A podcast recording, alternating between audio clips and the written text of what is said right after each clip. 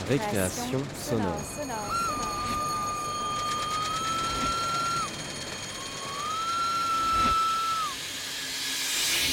Sur Radio Campus Paris. Paris.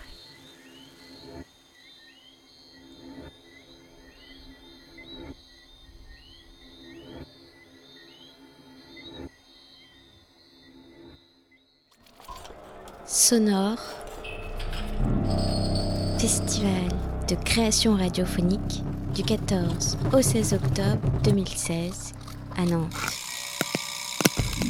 À Trampolino, au Stéréolux, au Blocos TYD, à la plateforme intermédiaire et sur Jet FM 91.2.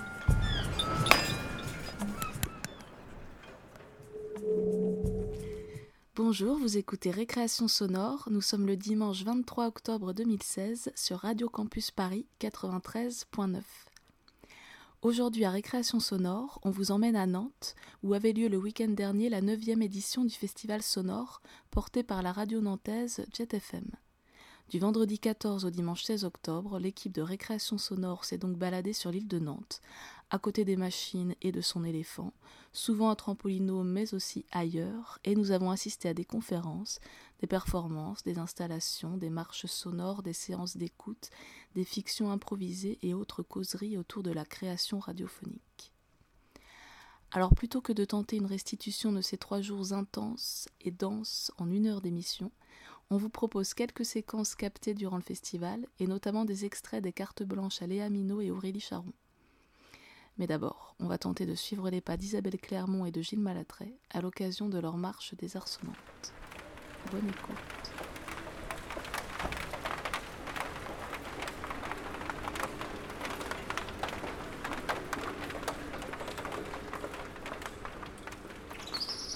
Voilà, on avait juste dit très brièvement qu'on partait d'une posture qui oscillait entre Maurice Schaeffer et l'écologie sonore et d'une posture plus esthétique de, Max Neuhaus et ses, événements euh, performatifs. Plus dans la cartographie euh, de cartographier l'espace sonore. Donc c'est un peu dans cette euh, lignée-là, donc de mettre des couleurs sur les sons. D'ailleurs, Marc a fait une très belle métaphore avec l'aquarelle. Des fois, on ne définit pas vraiment le contour du son mais à un moment donné, on a des ondes un peu plus euh, foncées, on a des strates qui s'ajoutent. En route, donc voilà, à partir de maintenant, on ne va plus vous dire grand chose en fait.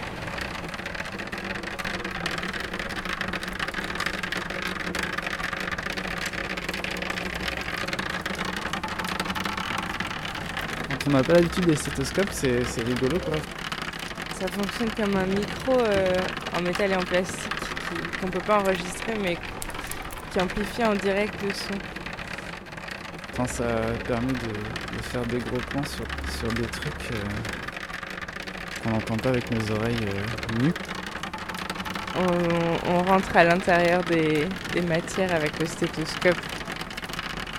Ça aide, je pense, à découvrir des sons et après, quand on l'enlève, eh ben, on découvre d'autres sons qu'on n'entendait pas avant de l'avoir mis. soit on collait l'oreille, soit on mettait le bout du stéthoscope sur la barrière, pendant que lui euh, tapotait, frottait pour faire résonner l'intérieur. Ce qui est marrant, c'est qu'il y avait l'éléphant euh, mécanique en face, et du coup ça faisait un peu des barrissements d'éléphant. Et... Ça fait des bruits, euh, des, sortes de râles. Ça faisait une bande son. des bruits un peu humains.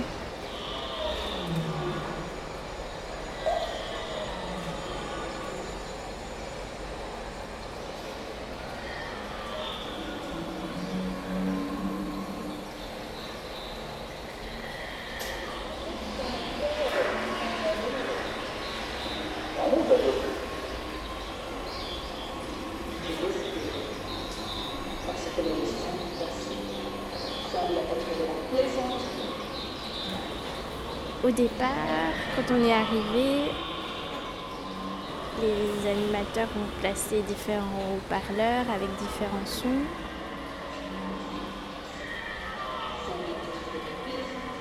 Et après, euh, la dame a pris une pelote de laine, elle nous a tous reliés les uns aux autres. Et ce qui fait que dès qu'il y en avait un qui bougeait, on ressentait euh, des vibrations de l'autre.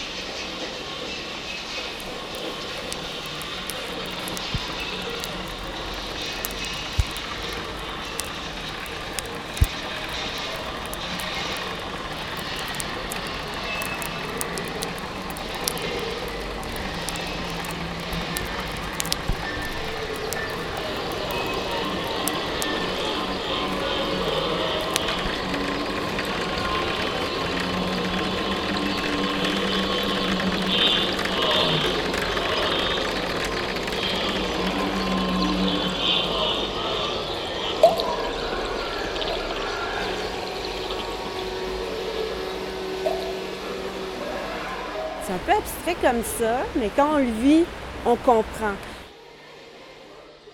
N'hésitez pas que le soleil brille ou qu'il pleuve, la ville reste une immense scène d'écoute, une installation sonore à 360 degrés, comme une radio vivante à ciel ouvert.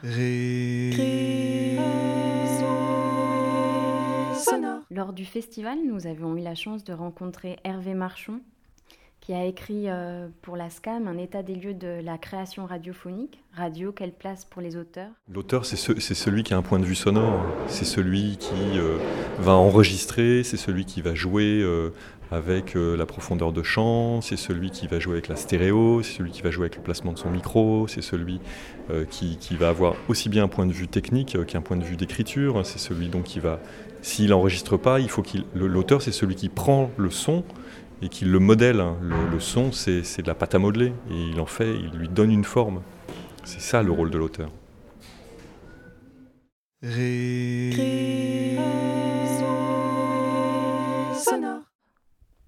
Nous parlions d'auteur.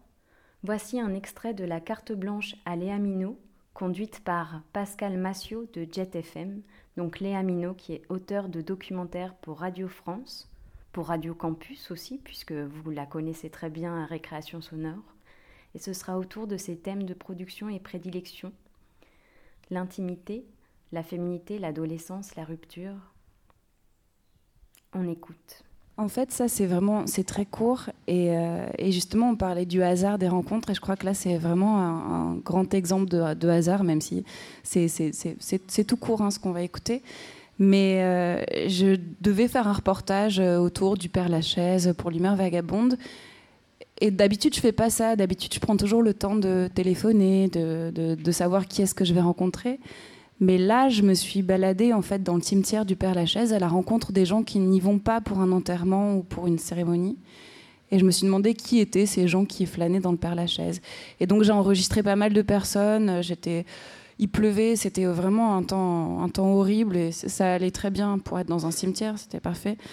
Mais c'était un peu chiant. Et du coup, je suis restée peut-être deux, trois heures dans le cimetière à essayer de poser des questions aux gens qui étaient là jusqu'à ce que je tombe sur quelqu'un qui avait euh, envie de parler avec une énorme. Euh, J'avais l'impression qu'il avait, avait, le cœur qu'elle est, qu'elle est débordée. Euh, et, voilà, je l'ai gardé, celui-là. Très triste. Ouais, un peu ouais, triste. Mais... Ouais. Et en même temps, il avait envie de parler. Donc, encore une fois, le micro, ça sert de passage. Et c'était, c'était bien qu'on se rencontre à ce moment-là. C'est un trait d'union, le micro? Ouais. ouais, ouais, je pense vraiment. Mmh. Ça, c'est la magie de la radio. Une caméra peut être très inhibante et, et un micro, on l'oublie vite. Et, oui. Et c'est une sorte de témoin qu'on se passe parfois. Mmh. C'est ça?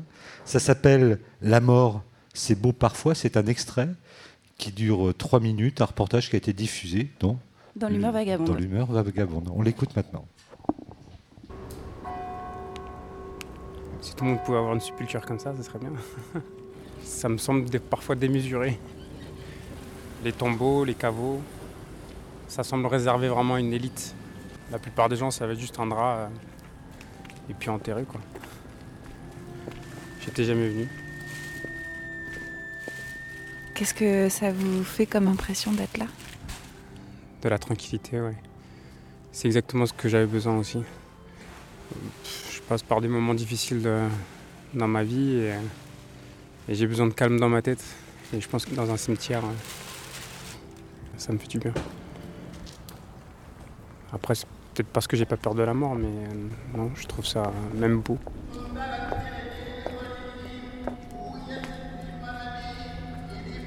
Qu'est-ce qui va pas dans votre vie?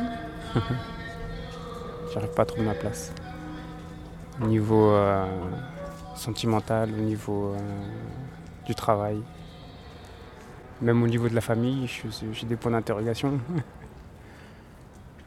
Et c'est curieux parce que dans un cimetière, tout le monde a une place. Exact, oui. on attend juste notre tour. Quand on passe par des problèmes, on y pense. Enfin, en tout cas, moi, j'y ai pensé. Euh, pas que je veuille mourir, mais, euh, mais la tranquillité de la mort.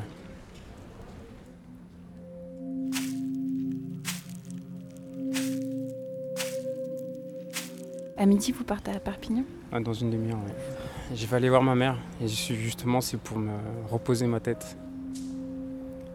L'année dernière j'ai fait un burn-out et euh, j'ai du mal à me remettre. Je suis tombé amoureux d'une fille mais j'ai l'impression que ma tête allait exploser, alors que tout se passait bien avec elle. Elle, elle y croit encore.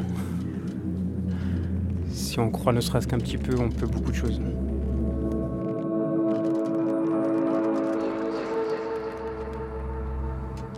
Peut-être que dans deux semaines, je reviendrai ici. Avec quel cœur? J'espère plus joyeux. Un cœur conquis. Ou peut-être que je viendrai pas seul.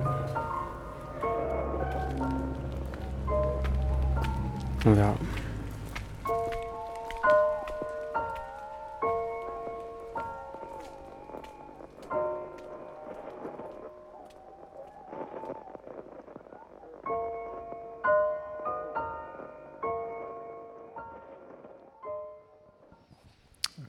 C'est beau parfois, comme cet extrait qu'on a entendu, signé Léa Minot. C'est toujours votre carte blanche, Léo, dans le cadre de, Sonore. C'est complètement bluffant de poser une question comme ça à quelqu'un qu'on ne connaît pas. Qu'est-ce qui ne va pas dans, votre vie?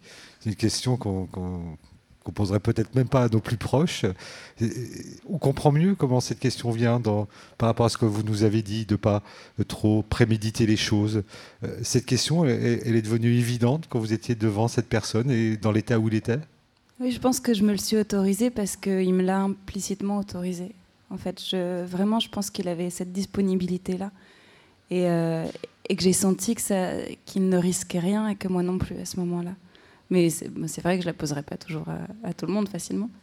Mais là, c'était possible. Dans, ce qu'on a entendu, il y, a un travail également, évidemment, il y, a, cette audace, parce que quelque chose qui participe un peu de l'audace, euh, peut-être de l'audace aidée par la situation et de cette légitimité qui émane de ce colloque intime avec la, personne que, vous rencontrez. Il y a une autre partie du travail, j'allais dire un autre ingrédient, c'est le montage. On a bien senti là la finesse du montage, la part laissée au silence, à ces quelques notes qui tombent comme des gouttes de pluie. J'aimerais que vous nous parliez un petit peu de votre façon de travailler, parce que vous montez généralement les sons que vous produisez. Le mixage est peut-être là euh, externalisé, comme on dit, mais le montage, c'est vous. C'est là que se produit l'écriture? Oui, j'arrive pas à avoir de plan établi de ce que je vais faire en fait. Je crois que c'est vraiment une forme d'improvisation et que euh, cette improvisation, elle vient au, moment du montage et de l'agencement des sons entre eux.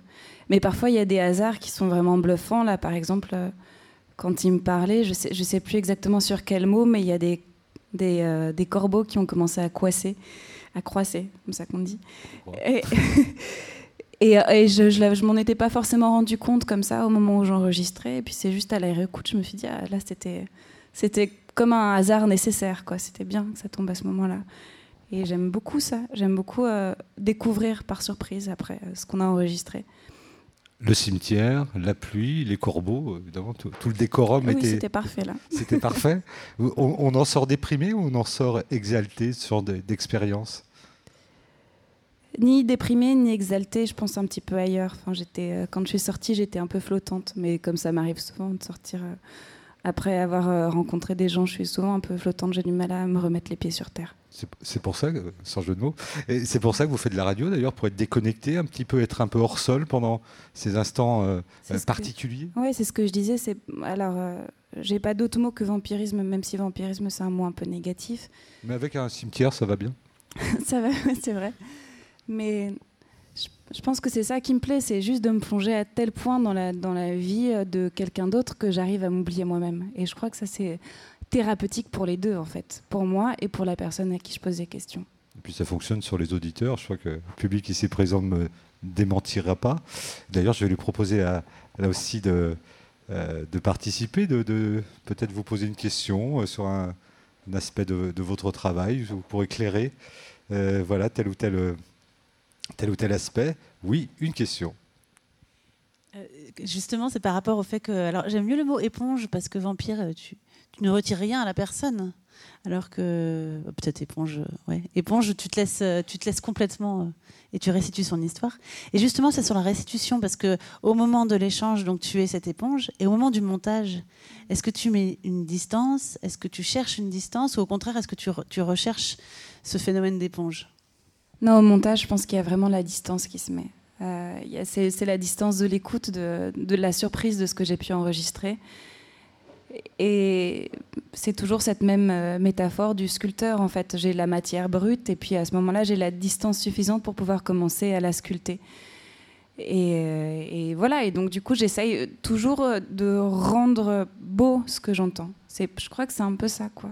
Toujours ça. Et, puis l'émotion. Et puis d'essayer de faire passer quelque chose, mais avec distance. S'il y a des, des hésitations qui me plaisent pas qui ne signifie rien, s'il y a des silences qui sont trop longs, parce que aussi ils signifient rien, je les enlève.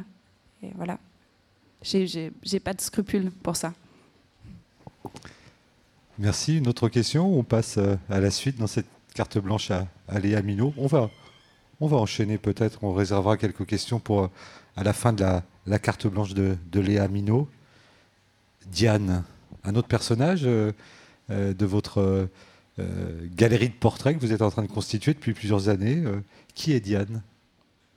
Alors Diane, elle est née Fabien, donc elle est née dans un corps d'homme et elle s'est toujours sentie femme. Et c'était pour euh, une série que j'ai faite cet été sur France Inter qui s'appelait Les Dernières fois, où voilà, j'interrogeais à chaque fois les, gens sur, sur les choses qu'ils avaient arrêtées. Et notamment Diane qui, a, qui aurait arrêté d'être un garçon, même si elle s'est toujours sentie, sentie fille. Et pareil, là, c'était aussi une surprise. Je, je l'ai rencontrée par le biais d'une association. Elle était secrétaire de cette association. Elle m'a dit Bon, bah, vas-y, euh, passe, on discutera. Et en fait, c'était la première fois qu'elle racontait son histoire. Donc, euh, c'était aussi très, très fort. Une, dernière fois, mais une première fois en même temps, c'est ça? C'était la, ouais, c'était la première fois qu'elle racontait sa dernière fois. Et c'était. Euh, pareil, là, j'ai enregistré. À la fin, ça devait faire 4 minutes.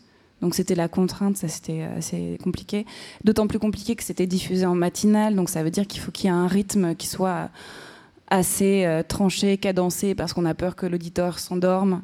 Bon, moi j'ai pas trop peur qu'on s'endorme. On pourrait discuter là-dessus d'ailleurs, hein, effectivement, sur ce formatage. Euh, j'avais, je devais absolument, euh, enfin, je sais pas si j'y suis arrivée, mais il fallait que je trouve un équilibre entre la, puissance de ce qu'elle me racontait, les illustrations sonores, etc. Donc c'était un peu une forme d'exercice tout cet été, et notamment pour Diane.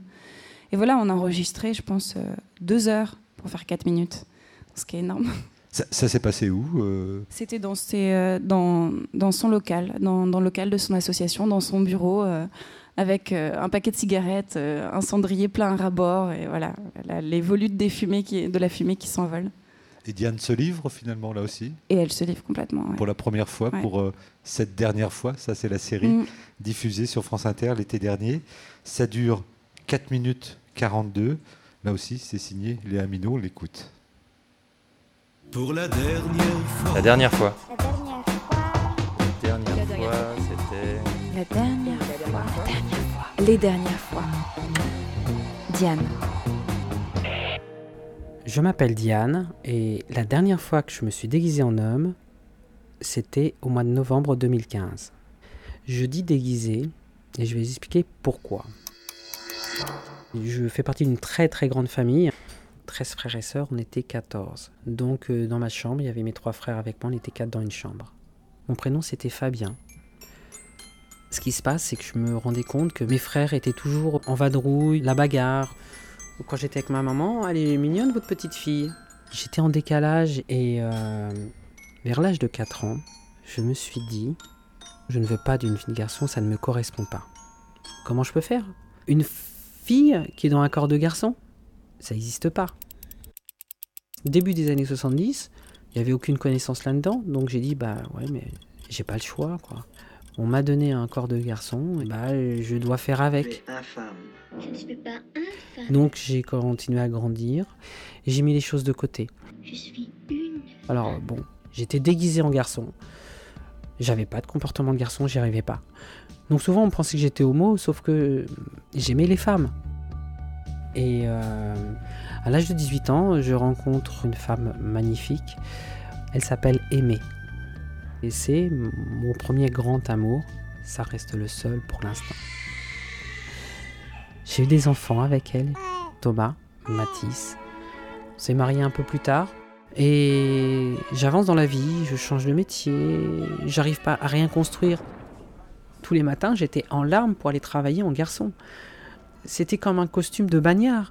J'avais le boulet au, au pied pour avancer. Et en 2008, euh, j'ai appris que ma maman avait la maladie d'Alzheimer. Et là, ça a été un choc. Ça a fait réouvrir qui j'étais. Qu'est-ce que c'est qu'un homme? Qu'est-ce que c'est qu'une femme? J'ai vraiment attendu d'être sûre et certaine avant d'annoncer à ma famille qui j'étais. Il faut que je t'aime comme je suis. Je comprends pas. Je veux être une femme. À mon épouse, j'ai écrit une longue lettre, je lui ai lu et je l'ai laissée. Parce que c'est une douleur, parce que on s'aime. Je l'ai annoncé à mes enfants en 2015, l'année dernière. Un de mes fils qui m'a dit Mais papa, on sait très bien qu'on a été élevé par deux mamans. La première fois que je suis sortie dans la rue habillée en femme, c'était en 2013. J'avais une perruque, donc je voulais paraître pour un travesti. Donc c'est les angoisses totales. J'étais acceptée tout de suite. Ensuite, j'ai décidé de faire un traitement hormonal. Mon corps a, a réagi parfaitement. La dernière fois que vous vous déguisez en garçon C'est en novembre 2015 pour aller voter. Il faut être conforme au genre de sa pièce d'identité pendant une demi-heure. Le temps de m'habiller, de voter, de revenir. Et après, j'ai remis mes habits de moi, de femme. La prochaine étape de ma reconnaissance, il y en a deux. Déjà, avoir un travail, avoir un appartement en tant que femme, parce que quand les papiers sont pas conformes avec l'apparence, euh, on n'a pas de logement. J'ai tous mes papiers ici. Carte d'identité, permis de conduire, carte de sécurité sociale, qui commence par un 1. J'attends pour la changer que la loi change. Le fait qu'on ait été assigné garçon à la naissance quand on est une femme, personne n'a besoin de le savoir. Ce qui est important, c'est l'instant T, maintenant. On doit avoir les papiers en correspondance avec qui l'on est. Donc l'épreuve suivante, ce sera les papiers et la réassignation sexuelle. Transformer mon organe génital masculin en sexe féminin. Ça fera pas de moi plus une femme que les autres. Mais moi j'ai besoin de ça. Les femmes, c'est du chinois. Le comprenez-vous, moi pas? Et j'ai retrouvé aussi ma voix de femme. Bah je parlais comme ça simplement. Voilà. Et, et là j'ai ma voix. ma voix propre. Retrouvez aussi les dernières fois dans le magazine Néon et sur neonmag.fr tout cet été.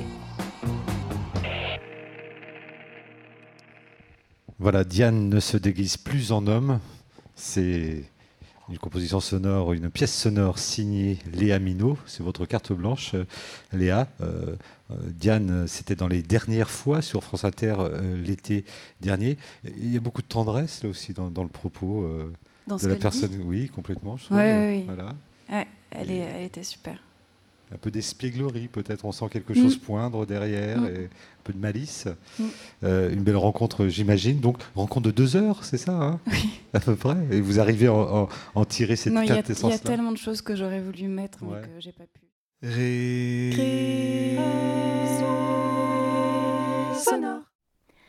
Une autre auteure, euh, Aurélie Charon, Productrice à France Culture, réalisatrice entre autres euh, de l'émission Une vie d'artiste, de la série jeunesse 2016 dans les matins d'été, animatrice de Backstage avec ses missions intitulées L'atelier intérieur sur Radio France. Elle est au micro euh, de Pascal Massiot dans une carte blanche également. Bonne écoute. C'était un été où j'étais à Gaza. C'est une série qui s'appelait Underground Démocratie et d'ailleurs Léa Minot m'avait aidé euh, pour le montage de cette série. Et, euh, et j'avais rencontré Nabila, qui est une jeune euh, femme qui, parle français parce qu'elle venait d'Algérie euh, et qui était une personnalité assez forte parce qu'elle elle avait déjà divorcé une fois. c'est assez, c'est quelque chose d'être une femme divorcée dans la bande de Gaza et elle se bat pour euh, voilà, le, droit des femmes, la liberté. Et je lui avais proposé d'appeler Gal, qui est un, personnage, je dis personnage, mais qu'on avait déjà suivi dans une série, qui elle habite à Tel Aviv. Et en fait, elle m'avait dit, tu vas à Gaza. Bon, évidemment, elle, a grandi à 40 minutes toute sa vie, mais en fait, elle avait très peu d'images, pareil, très peu de d'idées de, de, ce qui s'y passait. Et donc je leur ai proposé de, de s'appeler. Donc c'est un petit on est avec Nabila et puis ensuite on, on, va chez elle et on appelle Gal par Skype. Donc c'est un petit extrait de leur euh, dialogue. Il me parlait pas souvent mais il me donnait toujours euh, des petites observations qui me dirigent voilà. Et le fait de regarder les yeux de mon père tu comprends quelque chose. Il m'a donné la vie. Celui-là il m'a donné la vie il m'a donné la démocratie aussi.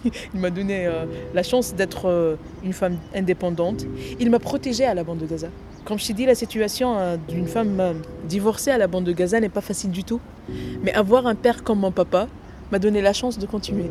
Et ça veut dire quoi le mot démocratie pour toi?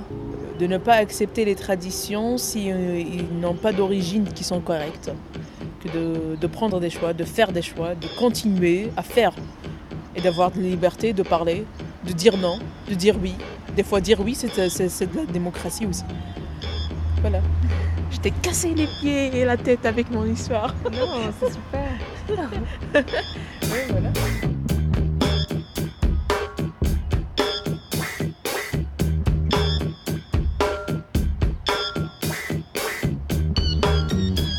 T'as des photos de ta fille sur ton téléphone? La voilà. Ah, ouais, elle, elle est mignonne. Hein? Ouais. Elle a des grands cheveux, bruns bouclés, super jolis. Elle est tout habillée en rose. Elle fait une petite pose de jeune fille là. Ah, il y a une petite vidéo. Make a wish. Make a wish تمنيش. علمتك cross fingers. Cross fingers. dis à moi-même. Mon Dieu me garde euh, ma mère et euh, mes grands-mères.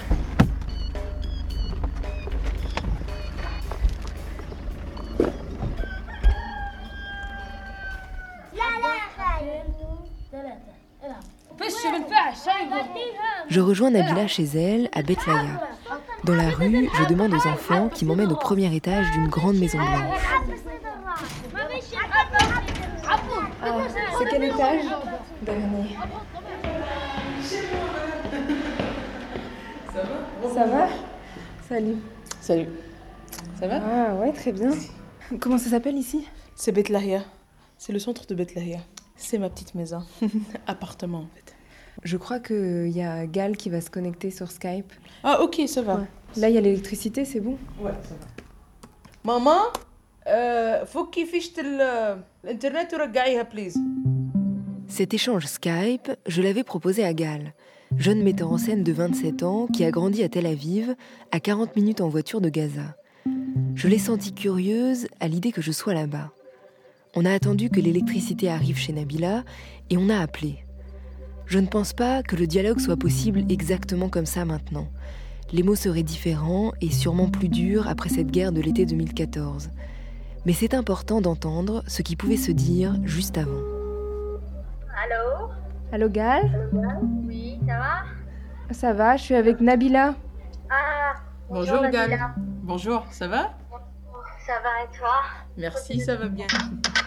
Ah, je m'excuse parce que ici on peut pas garder vraiment les, les, les horaires comme on veut. Des fois on donne des rendez-vous, mais on n'est jamais sûr d'arriver sur le point, sur le, je veux dire à, à l'heure exacte.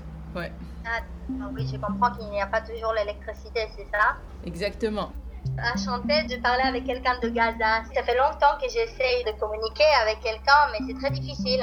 Et j'ai jamais rencontré personne qui a des copains à Gaza. Depuis Tel Aviv ou depuis Jérusalem, est-ce que les gens, ils ont une idée de comment est la vie à Gaza ou comment est la ville Est-ce que toi, tu as une image, par exemple? Oui, bah, j'ai les images que j'entends à la radio, que je vois à la télé, euh, dans les médias Ah. israéliens. C'est ça qu'on entend, que c'est la Hamas, euh, qu'il n'y a pas vraiment de combattants de paix à Gaza et qu'ils veulent tous euh, anéantir Israël et qu'ils nient nos- notre existence.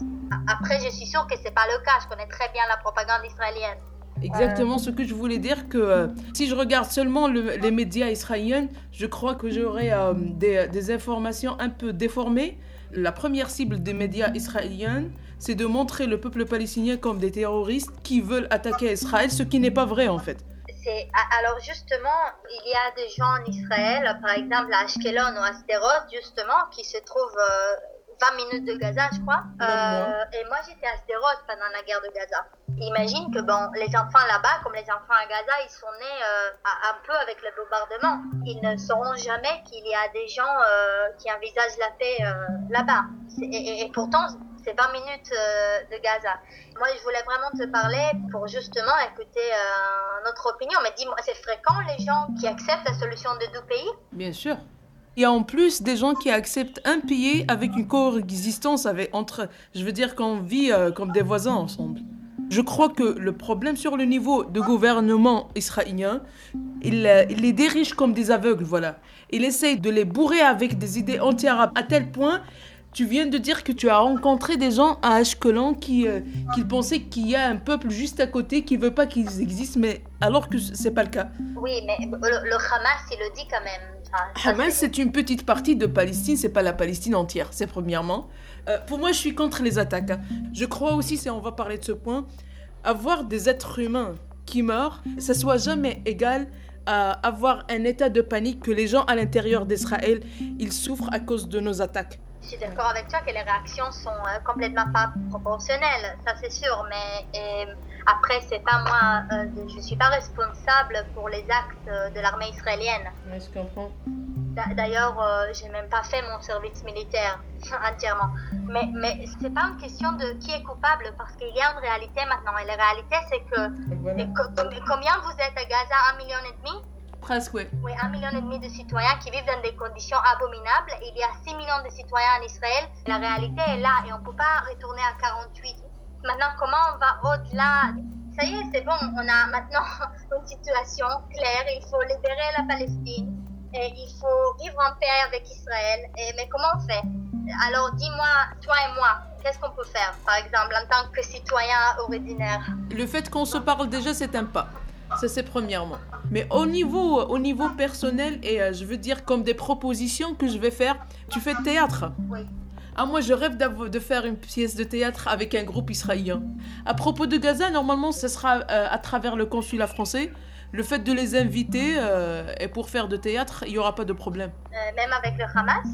Même avec le Hamas. Ils vont laisser euh, les enfants partir et tout? Mais l'essentiel, c'est pas le Hamas qui va freiner ça. C'est possible, on peut le faire, mais peut-être dans des endroits plus calmes, comme Ramallah. Oui, oui, pourquoi pas. Dans la génération justement euh, la vôtre, est-ce qu'il y a une curiosité d'un côté pour l'autre? Il faut vraiment dépasser la propagande. C'est La propagande est un arme très dangereuse. Bon, on est en train d'introduire la haine euh, tout le temps dans les deux côtés. Et le fait que moi, j'ai jamais euh, parvenu à parler avec un, quelqu'un de Gaza, c'est pas un bon signe. Mais en même temps, euh, peut-être j'ai pas assez essayé, je ne sais pas. Mais c'est vrai que il faut le faire, on n'a pas d'autre choix. Euh, Sinon, on a une image euh, déshumanisante euh, de, l'autre et c'est pas possible. Il faut le dépasser, il, faut euh, faire rencontrer les gens. Même, euh, j'imagine que les adolescents en Gaza, euh, tout ils connaissent, ils ont perdu des membres de leur famille et ils savent que c'est l'armée israélienne qui a bombardé. Euh, je suis sûre que, je sais pas, est-ce qu'ils ils seront ravis de rencontrer des Israéliens? Ravi euh, si on va leur assurer que le futur soit pas comme le présent.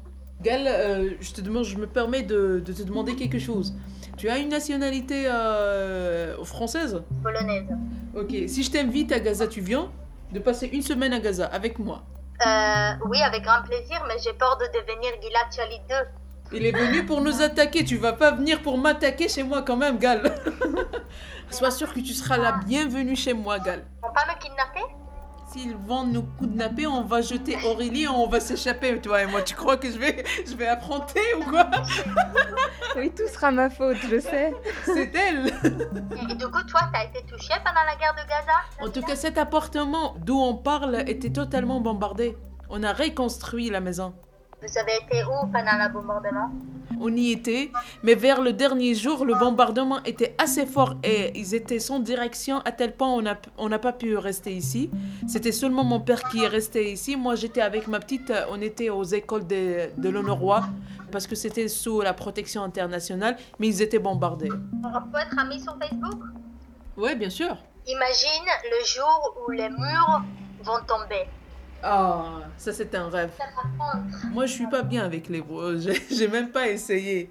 Sauf Shalom, ma Shalomcha. Et... Euh, moi, par contre, j'ai appris l'arabe. Hein. J'ai fait trois ans d'arabe à l'école. Yalla, yalla, kifalak. Aramallah, hello. hello. Aramallah, né à Tel Aviv. Ana tilmida fil madrasa fil Tel Aviv. Wow. Salam alaikum. Wa alaikum salam wa rahmatullahi wa barakatuh. Voilà le Skype Nabila Gal entre Tel Aviv et Gaza dans la série Underground Démocratie. Euh, on peut être amis sur Facebook. Euh, c'est une phrase qu'on a entendue. finalement, c'est alors c'est un son euh, particulièrement politique, voire géopolitique. C'est une forme de première pierre, peut-être une réconciliation qui viendra. Forcément, la paix viendra.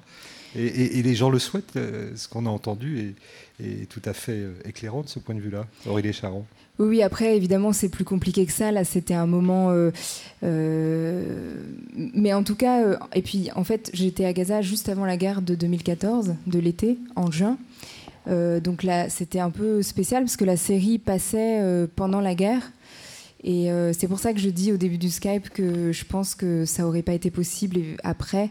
Euh, et d'ailleurs, euh, euh, Gal et Nabila, elles ont été amies Facebook, elles se sont disputées pendant la guerre, puis elles se sont envoyées des liens, elles sont redevenues amies, elles se sont... bon. mais c'est ça qui est intéressant, c'est de aussi lancer des petites choses dans le réel, quoi. Après, donc là, c'est un petit extrait avant. Nabila a raconté toute sa vie, donc on, comprend un peu plus à quel point les choses sont compliquées. Mais mais en tout cas, c'est de proposer un peu. Elle parle beaucoup de la propagande, donc c'est vrai que cet extrait, il est il est un peu politique, mais euh, avant, c'est plus des récits de vie et c'est plus l'idée à chaque fois de proposer un autre récit et de occuper l'espace avec une autre parole et d'autres euh, récits que ceux qui euh, voilà, disent que les choses sont pas possibles et en tout cas sont faits pour diviser les gens. Après, ça veut pas dire que et justement la relation Nabila Gal est très compliquée.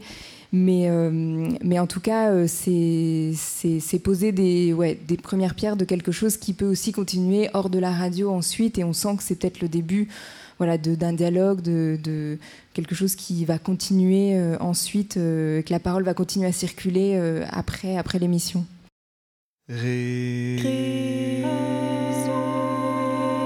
Sonore. À l'issue de cette rencontre, nous avons demandé à Aurélie Charon comment elle euh, parvenait à faire de la création à la radio.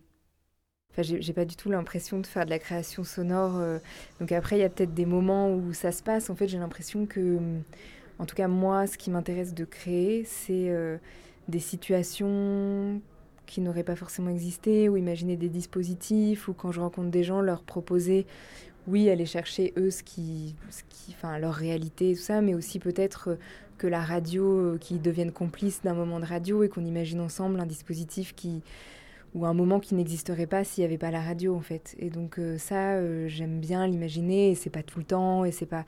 Mais quand je rencontre les gens à l'extérieur, de leur proposer de d'aller dans un endroit, de, de, de, rencontrer quelqu'un qu'ils n'auraient pas rencontré, de passer un coup de fil, de faire... Après, ça donne pas forcément des moments de création, mais en tout cas, c'est des moments créés euh, parce qu'il y a un micro, parce qu'il y a la radio, et que juste le réel comme ça, comme il se déroule, permettrait pas. Donc euh, il y a déjà ces moments-là.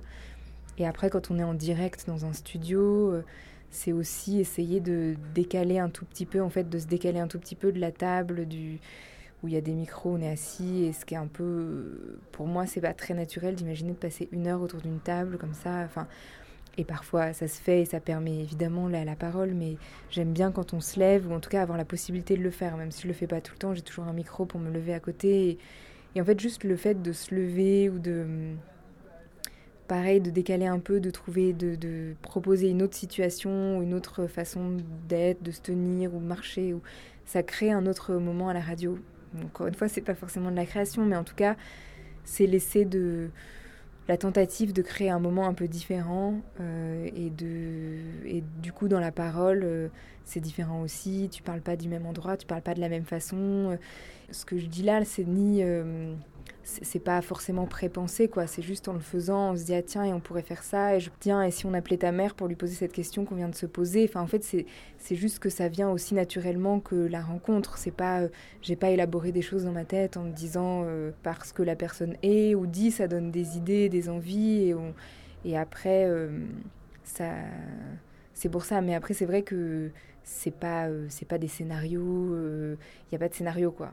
Sinon évidemment ce serait autre chose. Enfin on entrerait justement dans dans la création ou la fiction mais mais ça reste aussi naturel mais c'est juste que la personne euh, prend goût aussi à un moment donné et enfin je sais pas à, à imaginer quelque chose euh, ensemble. Sonore pour clore cette émission en beauté, imaginez-vous au Panonica à Nantes, dans cette euh, salle chaleureuse. Imaginez que face à vous se trouve un instrumentarium d'une quinzaine de postes radio. Vous savez, ces gros postes là à l'ancienne. Et chaque poste de radio a sa propre couleur sonore, très singulière. Alors le son circule d'un poste de radio à l'autre, crée ainsi des effets et de multiples plans sonores. Vous êtes en compagnie d'Anne-Julie Rollet, la musicienne, compositrice, artiste sonore, qui explore le champ de la musique concrète vers une musique jouée sur un dispositif électroacoustique, et Anne-Laure Pigache, artiste pluridisciplinaire, performeuse, vocaliste, artiste sonore et comédienne, qui, elle, explore la lisière entre son et sens et s'intéresse à les dimensions sonores et musicales du langage.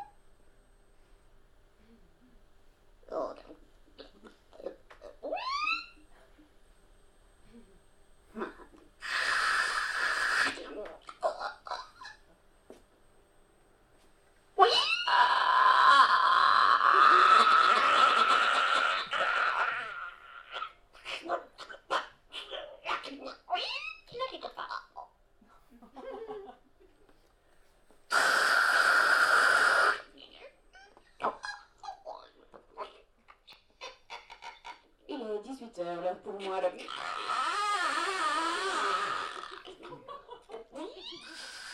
Ne quitte pas.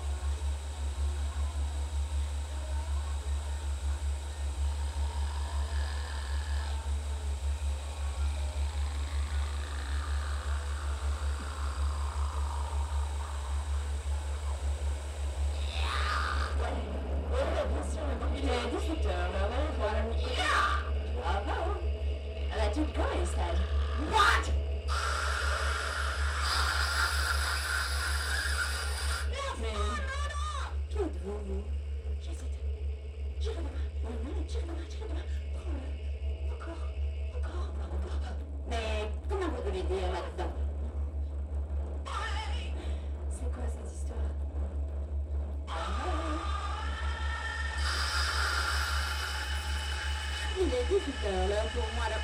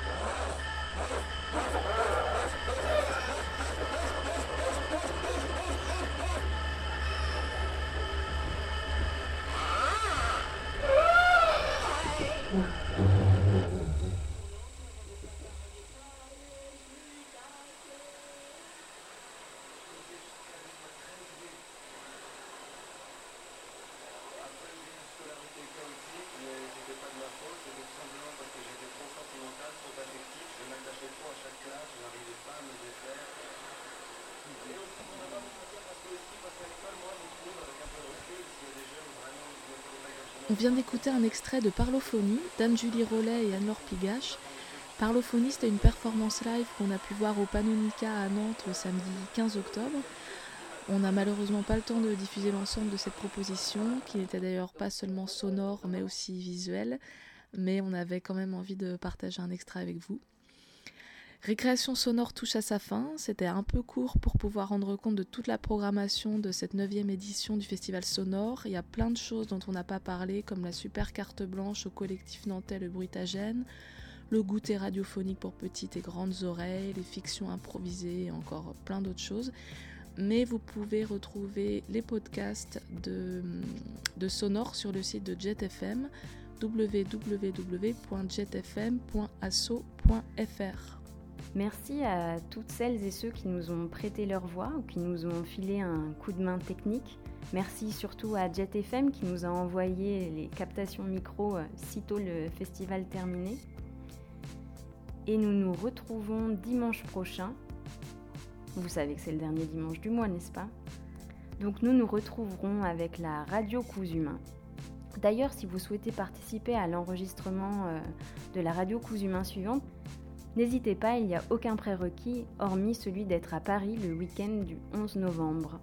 Contactez la radio Cousumain via son Facebook